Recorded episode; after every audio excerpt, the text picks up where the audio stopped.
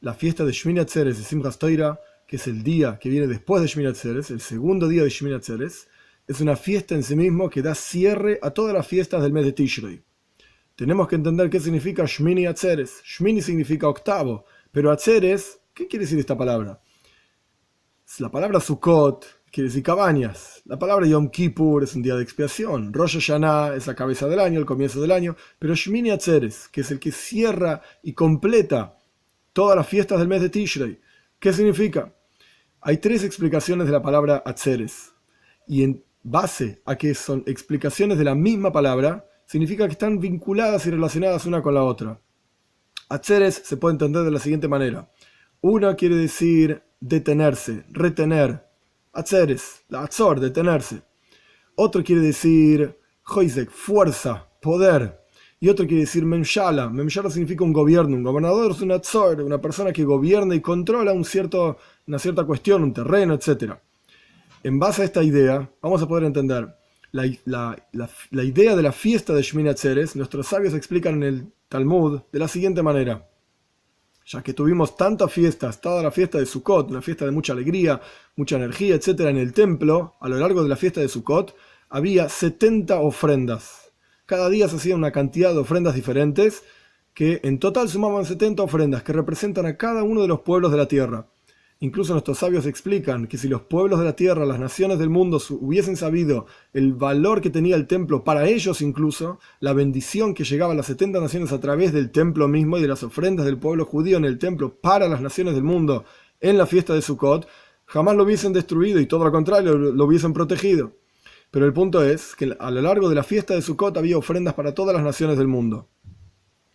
En la fiesta de Shmini Atzeres se traía una sola ofrenda que esto representa el vínculo especial que tiene el pueblo judío con Dios. Y el ejemplo es un rey que hizo una comida para todos sus sirvientes y estaban todos muy contentos y estuvieron festejando durante siete días.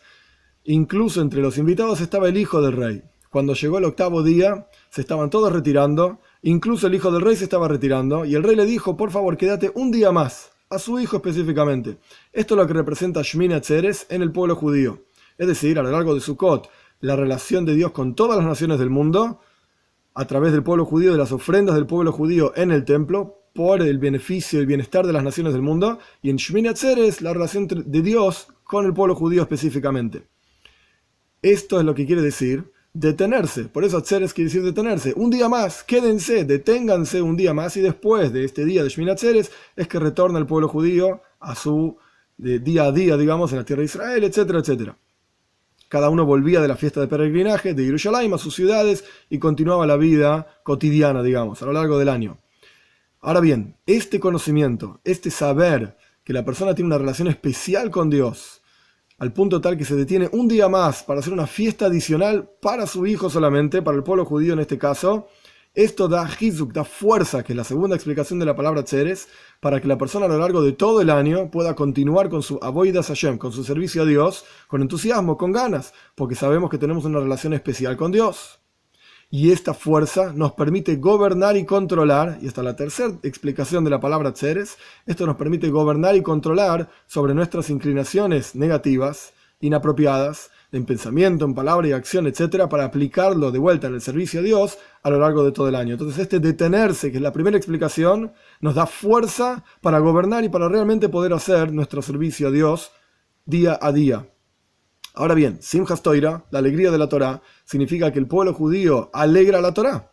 No es Simchas Israel, no es que el pueblo judío se alegra con la Torah, esto es una de las ideas, bailamos con la Torah en círculos, etcétera, pero también Simchas Toira significa la alegría de la Torah cuando la persona es consciente y medita en esta cuestión de su relación especial con Dios y la fuerza que Dios le da a través de su mitzvot, esta energía le permite a su vez fijarse momentos de estudio de Torah para ser consciente de esta cuestión y realmente internalizarlo, que estas otras las traducciones de la palabra hacer es klita, internalizar, apropiar, hacer parte de uno mismo un concepto determinado, que es la cuarta traducción, digamos, de la palabra tzeres, y esto es lo que realmente alegra a la Torah. Esto es lo que realmente alegra a Dios, que es quien con su sabiduría hizo la Torah, que nosotros la estudiamos, fijamos momentos para su estudio y la internalizamos y la hacemos parte de nuestro día a día. que tengamos un Hag Sameach, una fiesta con mucha alegría, incluso superior a la alegría de Sukkot, incluso superior a la alegría de Yom Kippur, que es el perdón del pueblo judío, que tengamos una alegría, un una, una fiesta con muchísima alegría y que realmente podamos bailar, no cada uno en su sinagoga, en cada una de las partes del mundo, sino todos juntos como Mashiach en Jerusalén, en el tercer Beis Hamikdash, rápido en nuestros días.